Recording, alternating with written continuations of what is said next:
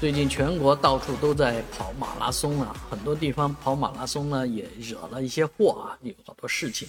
而最近在东阳的横店啊，有这么一个马拉松的比赛，却由于这个交通管制啊，使一个女子呢不能够回家啊，不能够办她自己的事儿，于是呢在路边发飙，结果呢她发飙的对象也没找对。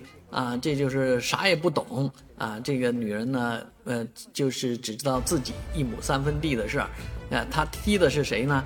踢的是一个高级警督，那副处级的这个领导啊，所以很快这个处理结果就来了啊。那不，当然不管是踢副处长还是踢普通的警员，这都是错误的，而且都是违法的。所以呢，这个每个人在街上呢，也要注意自己的言行。